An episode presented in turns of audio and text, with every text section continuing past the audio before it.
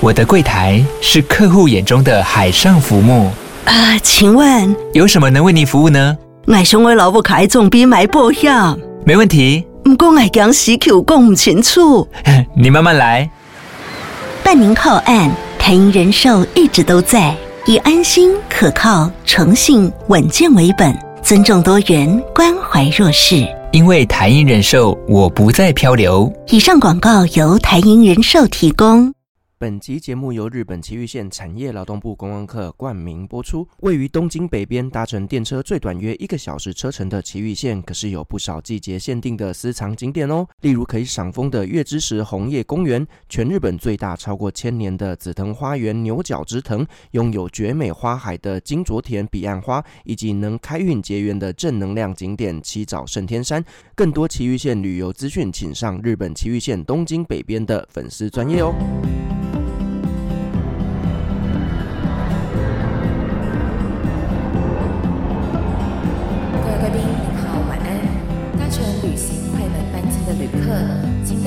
十五号登机口办理登机。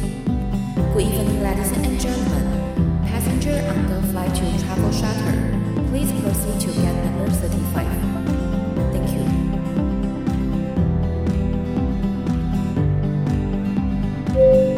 各位贵宾，我们即将起飞，请确实扣好系紧您的安全带。谢谢。Ladies and gentlemen, we are ready for takeoff. Please make sure that your seatbelt is fastened.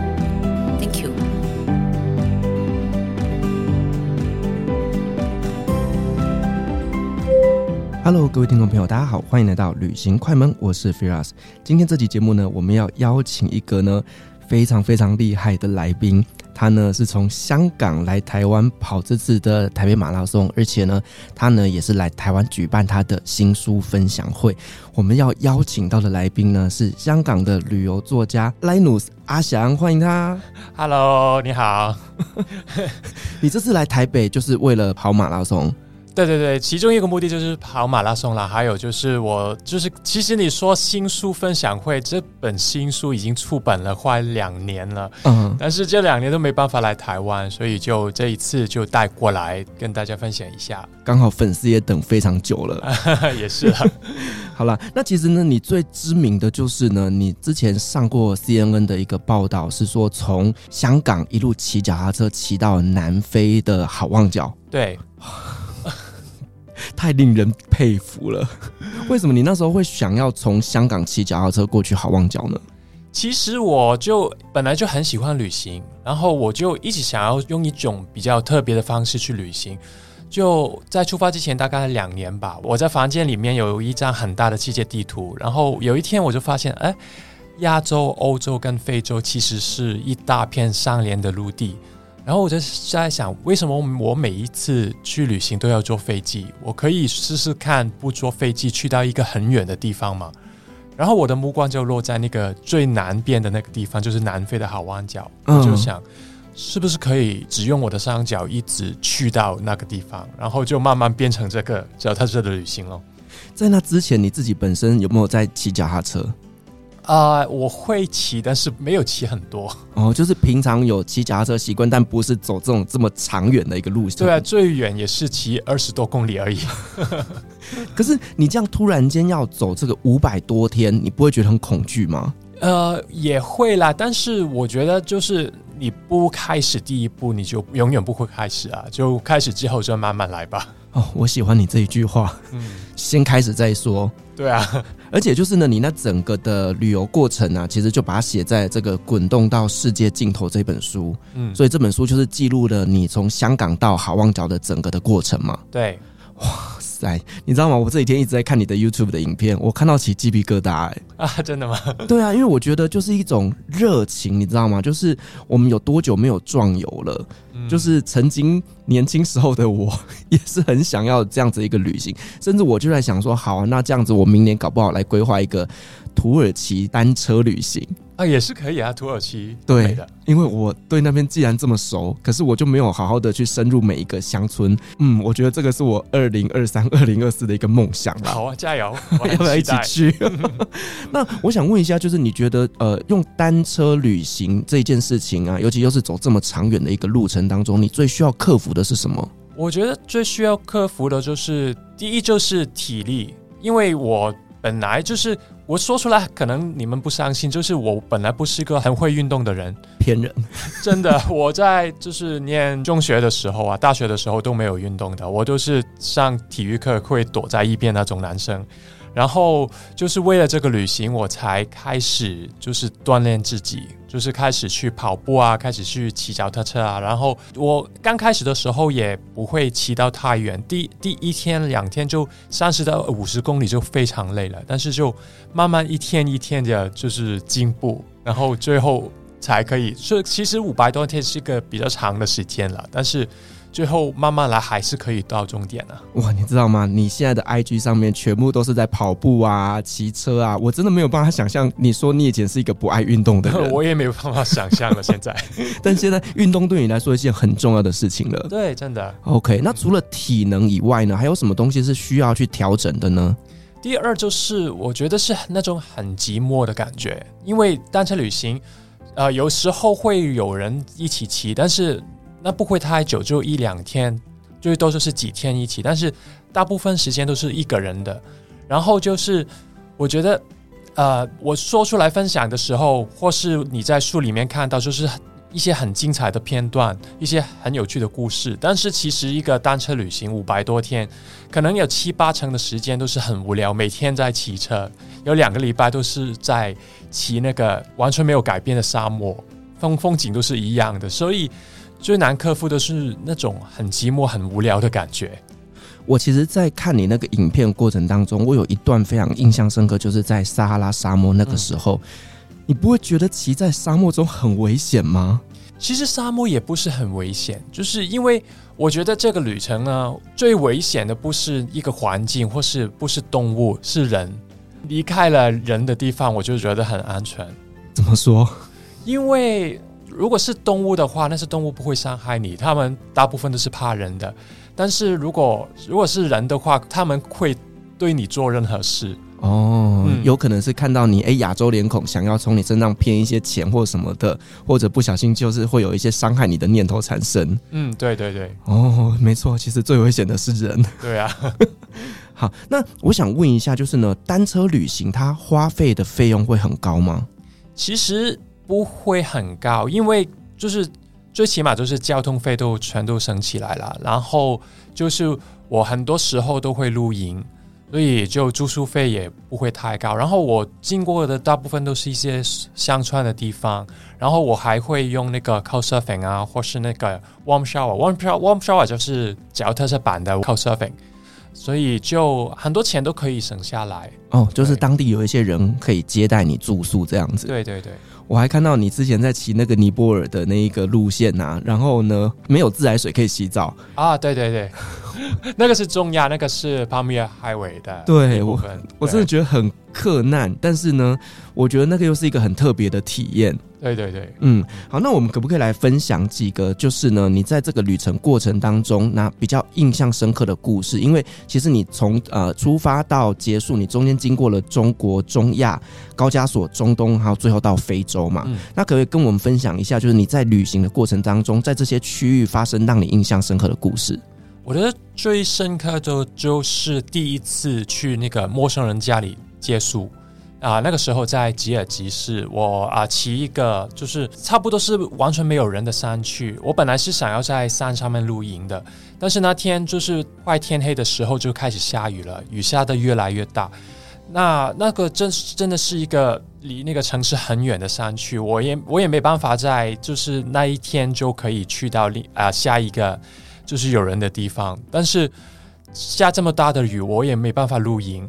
然后还好，就骑的时候在就在路边看到一有一些山上的牧民住在那里，我就第一次去，就是陌生人的家里敲门。然后其实语言也完全不通啊，他们不会说英语的。然后但是他们在一个山上面看到一个全身湿透的人，他们就马上就懂了，然后就邀请我进去，就还请我吃饭。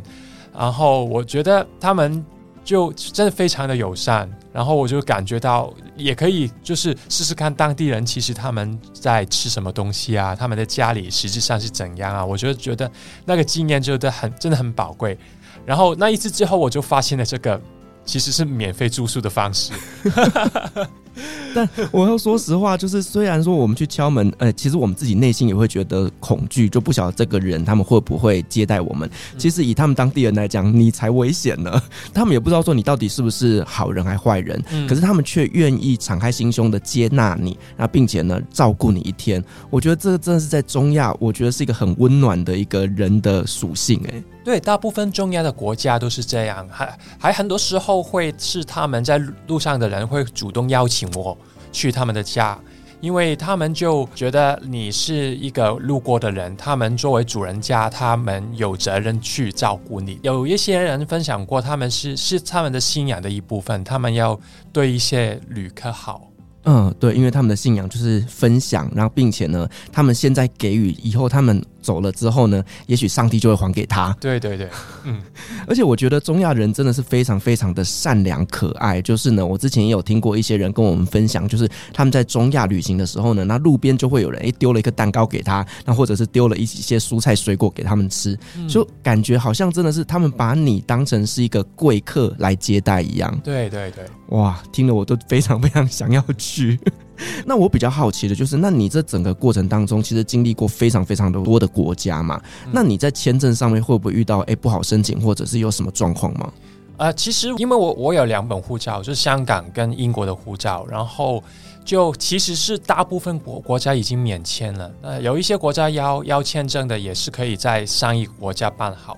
但是最麻烦的就是啊，在非洲的赞比亚、桑比亚那个时候，因为。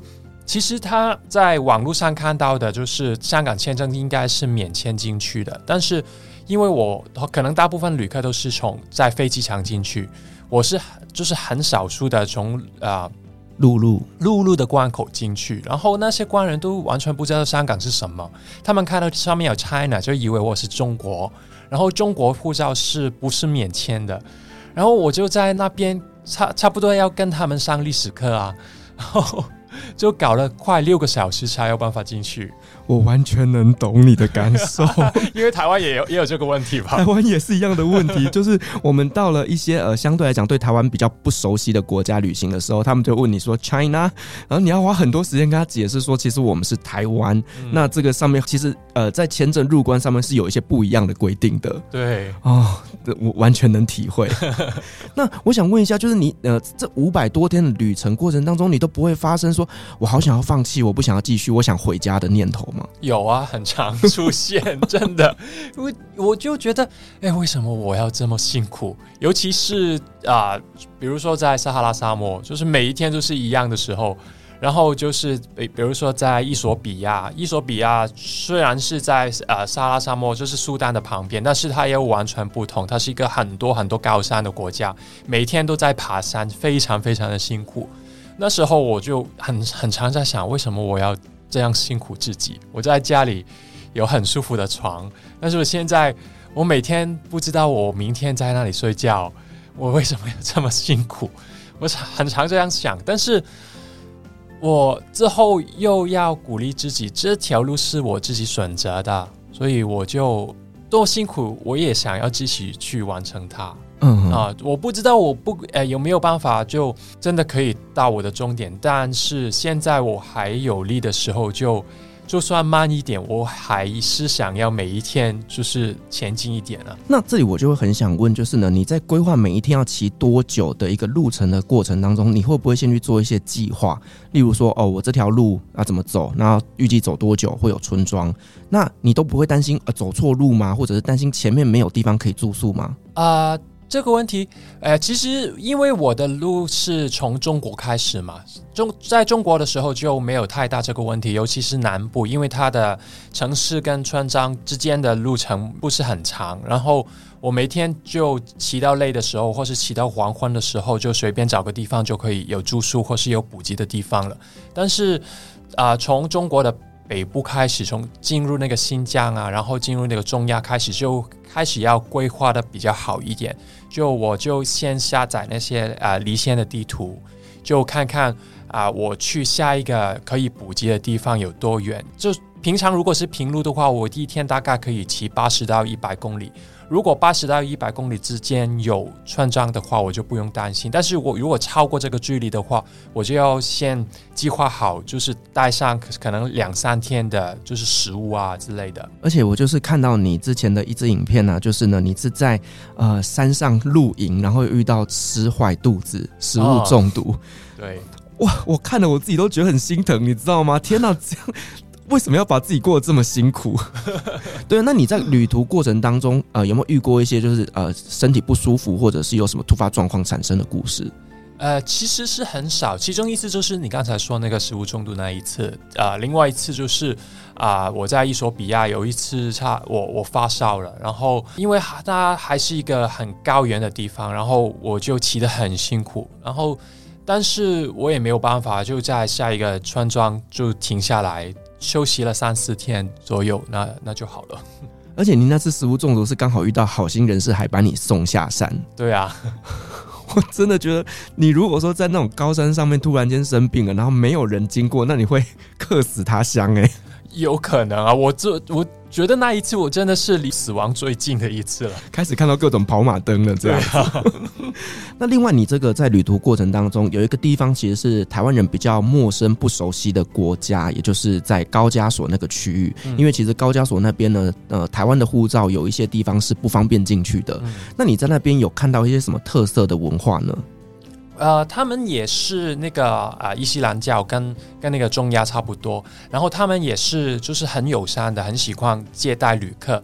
但是我觉得最特别的就是我我我有一次就是有人又是邀请我进他的家，然后因为他们很需要的就是他们觉得一直陪着你就是他们待客之道，但是啊、我们亚洲人嘛，可能就比较需要个人空间比较多，就是就算你在人家的家里面。我们就是啊、呃，知道要让客人有自己的时间去休息，但是他们不是这样想，就是他们会一直陪着我，然后就算是他们语言不通，也会很努力的想要跟我沟通，所以有时候你会觉得有一点点烦，哦、热情过度了，热热情过度了，然后就算是比如说我进去洗澡了，他们好像也要陪着我，真的假的啦？真的。这不是很尴尬吗？有一点尴尬，然后，然后还有那个饮食的习惯也有一点不同。比如说，我们吃那个吃那个西瓜啊、呃，他们它有有一些就是种子在里面嘛，你会怎么怎样处理？把它吐掉，把它吐掉，是不是？有一些人会把它吞掉了，直接。嗯。但是他们就像呃，我们吃木瓜一样，把有那个是种子的部分全部都切掉。然后就剩下那一点点，就是两三公分的，然后就让我吃。但是我们看到他们全都是这样吃，嗯、对，那个我就觉得哎，很奇怪，为什么你不吃那个部分？所以他们上面的果肉都切掉，对啊，然后不吃。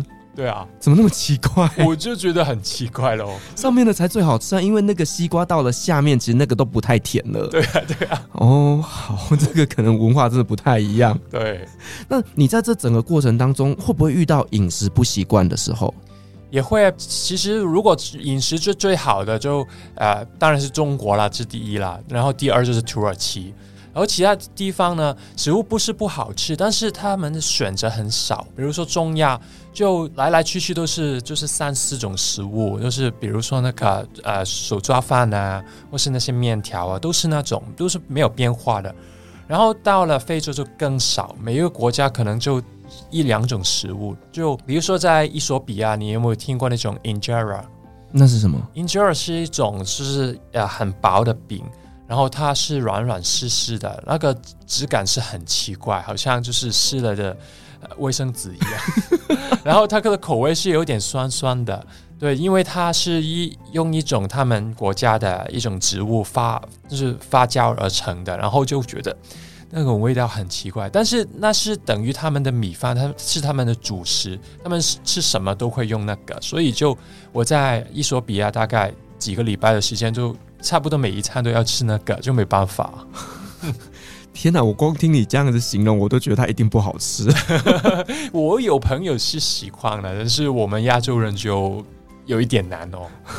但是我觉得这个东西真的就是他们当地特色的饮食文化啦，那就是他们就是这么吃，我们就入境随俗啦。对对对。那你在做这个长途的旅行过程当中，你那那你会不会去准备一些哦自己从呃香港准备过去的食物？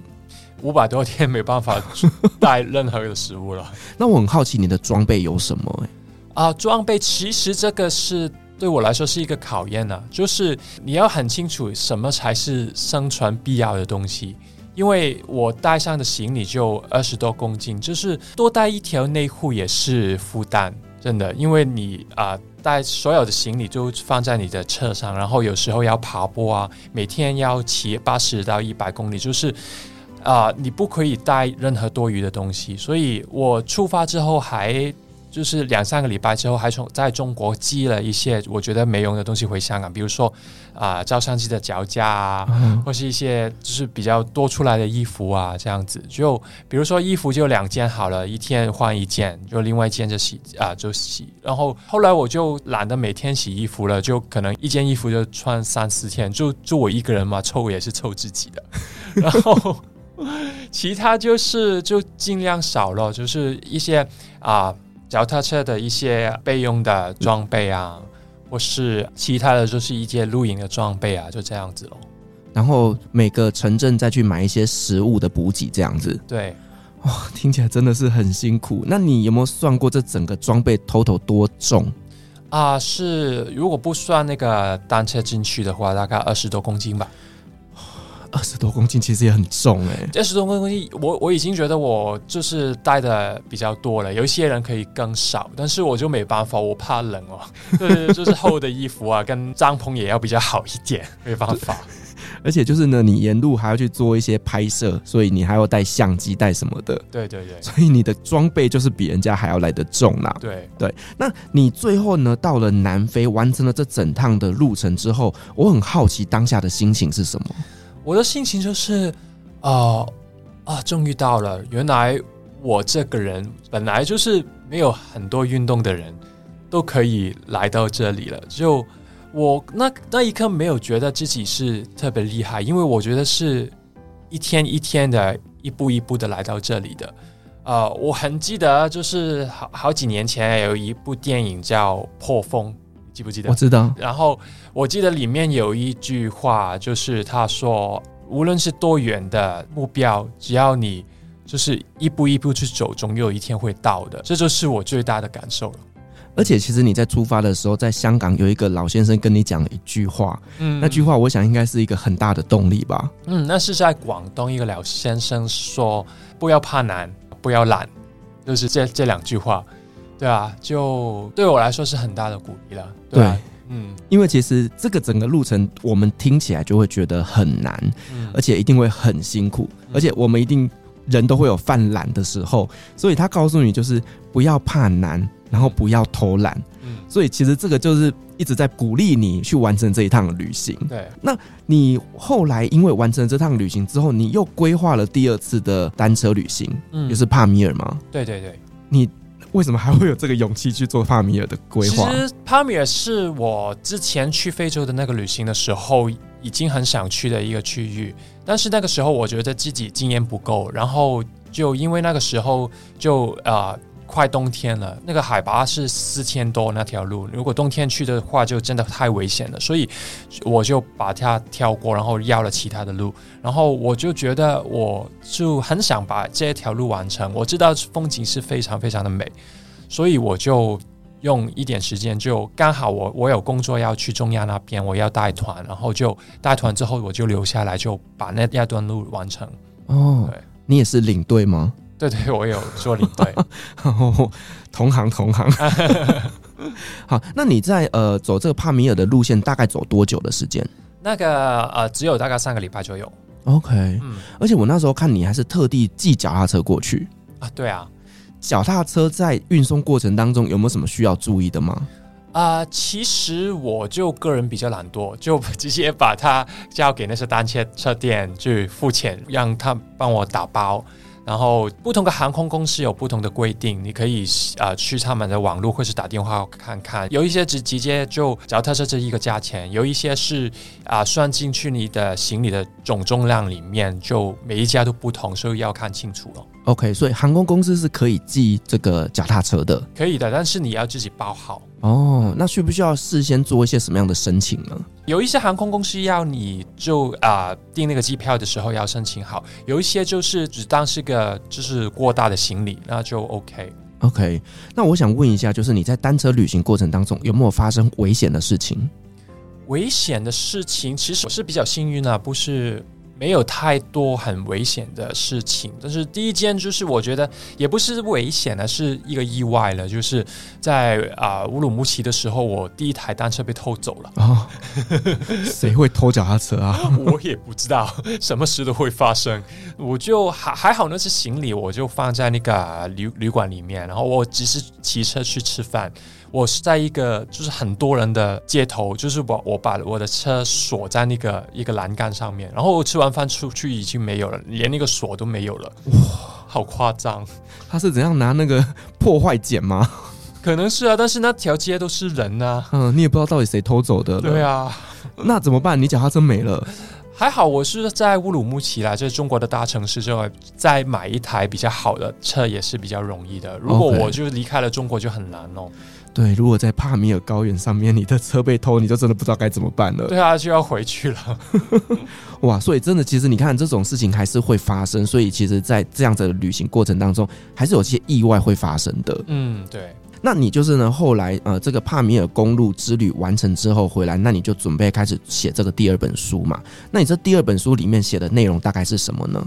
啊、那本书有包括了我啊、在帕米尔的经历，但是也包括了我这十多年来去不同的地方去旅行。因为我觉得我自己的人生，我自己的成长的路就跟旅行有很大的关系，所以我就觉得我想要写一本跟旅行、跟成长有关的故事。所以这本书叫《我们都是在旅旅途上长大的》，然后就呃有我十多年前去。澳洲啊、呃，打工度假的故事，还有我去那个日本去啊、呃，当那个地震之后的自贡的故事，还有我之前去撒哈拉沙漠旅行的故事。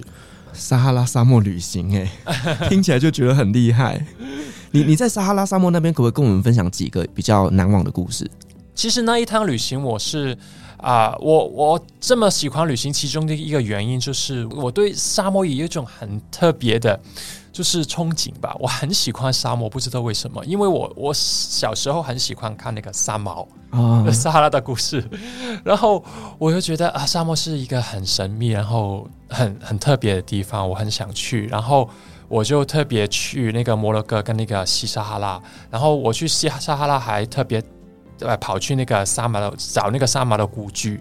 然后还真的让我找到，然后找到之后还遇到了三毛在书里面提到过的人物，所以那个旅程就觉得特别的深刻，就是一个圆梦之旅吧。对啊，我我只是本来只是只是想要去，就去外面拍个照就好了，我是真的想不到我我就。有办法进去，然后还遇到书里面的人了，还活着啊！对啊，我就觉得超夸张的，嗯，这也是一种缘分呐。对对对，刚好就去到了西撒哈拉那边，还可以遇到书里面写的人物这样子。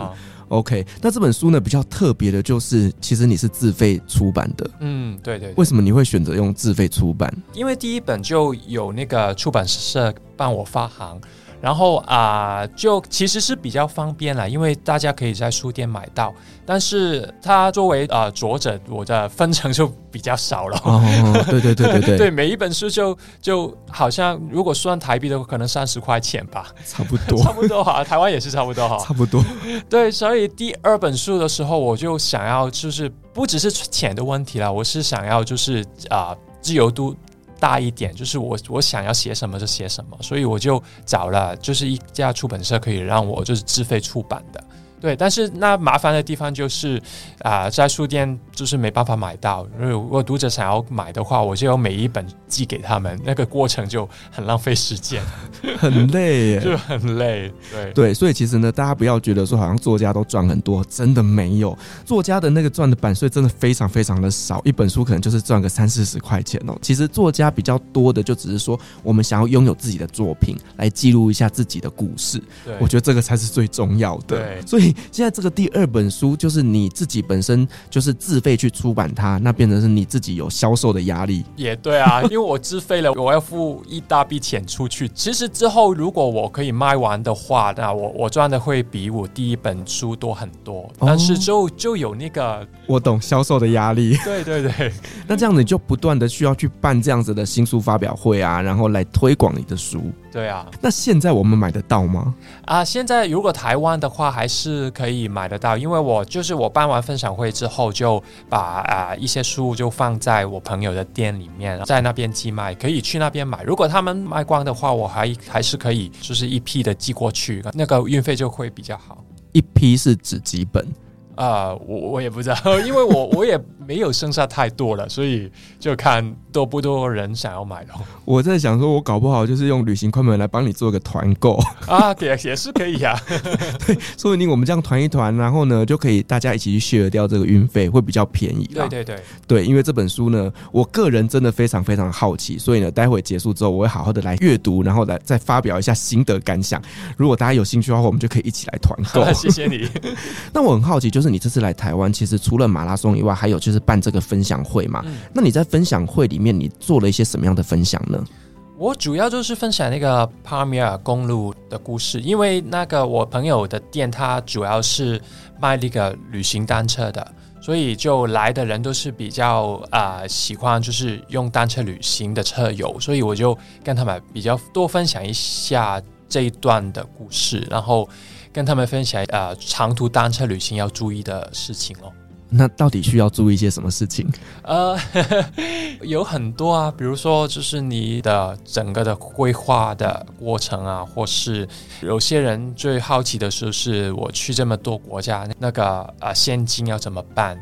之类的，哎，对啊，现金要怎么办啊？现金的话，其实现在在很多国家，你可以就是开通了你的提款卡的啊，跨国提款，对对，跨国提款，或是有一些国家都可以用信用卡的。就算在在非洲，你也可以在就是大城市里面找到那个 ATM 可以提款的。但是还是有一些国家是比较麻烦的啊，比如说那个乌兹别克斯坦，它整个国家就只有首都有三台 ATM。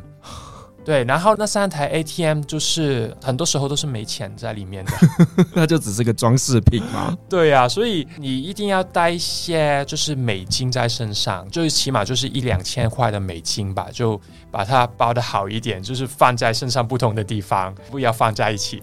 然后在没办法就是领到钱的地方，就要用美金去换。美金在全世界大部分地方都可以换到。嗯，所以你就是出发之前要先确定一下每一个国家他们的货币使用的状况，然后可能去评估一下你需要带多少的现金。对对对。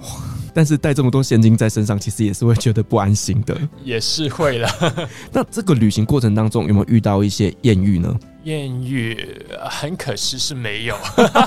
我有一次啦，是在非洲，我忘记那里，好像是衣索比亚。我就进去一个旅馆的时候啊，然后就有一个小姐啊，然后来敲门去来我的房间，然后说了一些话，我听不懂。然后她还想进来我的房间，然后我就没有理她，我就叫她出去啊，就很危险啊。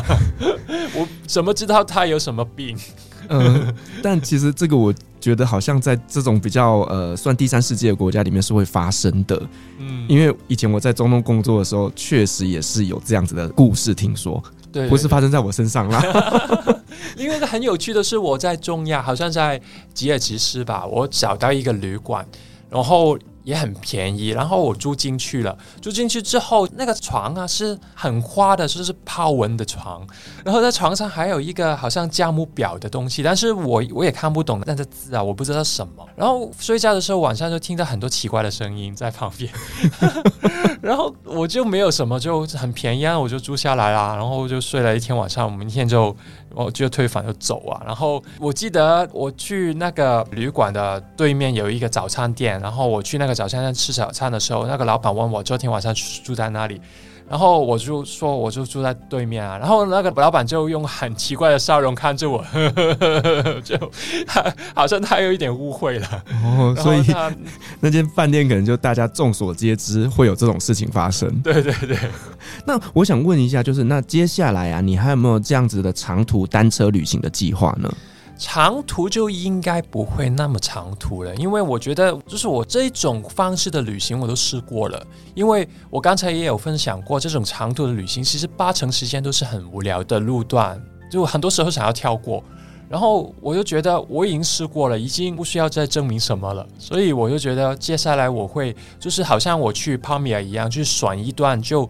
啊、呃，比较有趣，比较可能是风景比较美啊，可能是文化比较有特色的路段，就啊、呃、骑一段比较短一点的，相对可能两三个礼拜的，特别是骑那一段路，就不会再骑那么长的。嗯，就像你呃在前阵子也走过了台湾环岛嘛，嗯嗯，然后还有去日本嘛，嗯，就是走这种比较短路线的，因为其实就像台湾，你单车环岛也不会太久，嗯。对，那而且我看你好像还有另外在就是跑很多很多的马拉松啊，这是因为疫情的关系，就是建立的另外一个兴趣了。所以你接下来要去跑哪里啊？我的目标是完成就是这个世界六大马拉松啊。哪六大？这个是在马拉松的世界，大家都很很想要完成的一个一个大的目标，就是世界六大马拉松。在美国有三个，就是纽约、啊、呃、Boston 还有 Chicago。然后亚洲只有一个是东京，然后就是欧洲的啊、那个柏林跟伦敦，这六大马拉松是很多就是业余的马拉松跑手一生想要达到的，这是一个成就。因为里面啊、有两个是特别难达到的，第一个就是波士顿，第一个是伦敦。他们这两两个一个需要快，一个需要浅。波士顿它需要你之前有跑过一个达标的时间才可以呃成功的报名。然后伦敦呢，因为它很难抽到的，他们的位置是很很珍贵，大部分人都会用那个慈善的位置去，就是买一个位置哦。现在一个位置大概可能如果算台币的话，大概八万块左右。这么贵啊！所以很多人就是完成之前五大之后，最后就剩下了伦敦啊，好了，就付那个钱去完成这个、嗯、这个成就吧。所以其实跑马拉松也是一个很花钱的一个活动啊，非常花钱，而且你还要这样子搭飞机过去，你看这个成本不知道多少钱。对啊，好啦，那你明年看要不要十一月跟我去跑伊斯坦堡马拉松啊？加油啊！就是从亚洲跑到欧洲 啊！对对对，对，就是这个是我每年这个时间点我都会在那边的一个一个活动啦。哦，对对对，就是你跑很多次了吗？我其实呃后面几次我都比较像是去参加活动，就是参加那个游行。嗯、但其实呢，我今年有组一个团，但最后呢，就是那时候因为台湾疫情国门还没有开放，所以后来人数就不多，所以最后没有成型。嗯、但我一直都很想要再开这样子的一个团。嗯，对，有机会的话我们可以一起去跑。好啊，好了，那我最后还是想要问一下，如果我们的听众真的想要买你这两本书的话，他们怎么样来购买？啊，首先就是可以去我朋友的店里面，还有应该只有几本在那边吧。什么店名？它叫阿拉西工作室，它是一个单车的店，我就放了几本在那边寄卖。然后就是如果大家可以，就是很多人一起团购的话，我还是可以就是一批的寄过来台湾。OK，就是这间店的一些相关的资讯，我会把它放在资讯栏。那如果说呢，你非常非常想要看这两本书的话呢，就赶快去抢，因为剩下没几本。对。抢得到呢，就是你运气好；抢不到呢，就私讯我，好不好？我们来开团购。那你现在出了这两本之后，你接下来有没有新的出书计划？有是有，但是要一点时间，因为我下一本很想写的书就是关于马拉松的书，就是、哦、对，就是从一个不会运动的人到现在，就是很想要跑完世界六大马的一个故事。但是六大马要完成也需要一点时间，因为就是。体力跟钱也有限，就一年就呃，大概可以去到两个，所以完成六大马最快也要三年的时间喽。好，我们就期待三年后你的新书出版了。好，那另外你刚刚前面有提到你也是一个领队，嗯、那我们如果有人想要跟你一起出去玩的话呢，要怎么样去看到你的一个开团的资讯？呃，我我有一个，通常我合作的一个旅行社是我朋友开的旅行社，在香港的，它叫轻背包。我们主要是开一些比较特别的一些深度游的团，比如说去中东亚啊，去啊、尼泊尔啊之类的，也会去一些比较热门的地方，比如说日本也会去，我也带过日本的团，但是去日本就不是去购物，不是去泡温泉，而是去骑车。比如说，我带过团，就是骑那个四国那边的岛波海道，呃，几天都是骑车的，就很不一样的日本呢，可以看到。哇，真的跟我们一般想象的日本旅行是完全不一样的行程呢。嗯、好了，那如果说呢，大家好奇就是呢，呃，阿翔他的一个团，那相关的资讯我会把它放在下面的资讯栏，希望有一天我们可以一起出去旅行。嗯，好啊。好，那我觉得今天真的非常高兴，邀请到了旅游作家阿翔来跟我们分享了这一个他两本书的一个故事，以及分享他单车旅行从香港一路到了南非的好望角。我觉得真的是一个非常非常值得敬佩的人，因为呢，这整个过程当中，就像你前面提到的，有非常非常多需要去自我沟通、自我疗愈的过程，而且呢，你会面临到一些可能风险啊、意外等等的发生，甚至你要克服地形以及天候的各种挑战。所以这一路走来呢，我觉得你。你的这整个经验会带给大家非常多的勇气跟鼓励。那如果说大家想要了解阿翔的一个相关的一个故事呢，他的两本书呢也是非常非常值得做推荐的哦。好，那我们再一次感谢阿翔精彩的分享，同时我们也感谢所有听众今天的陪伴。如果您喜欢我们的节目的话呢，别忘记给我们五星好评加分享哦。另外呢，我们在 FB 是有旅行快门候机室的社团，针对今天这期节目，你有任何想要分享的，都可以在上面留言，所有的留言都是我亲自回复哦。旅行快门，我们下期再见，拜拜。bye 各位贵宾我们的班机已经抵达感谢您今天的搭乘。旅行快门每周三周五与您在空中相会。祝您有个美好的夜晚。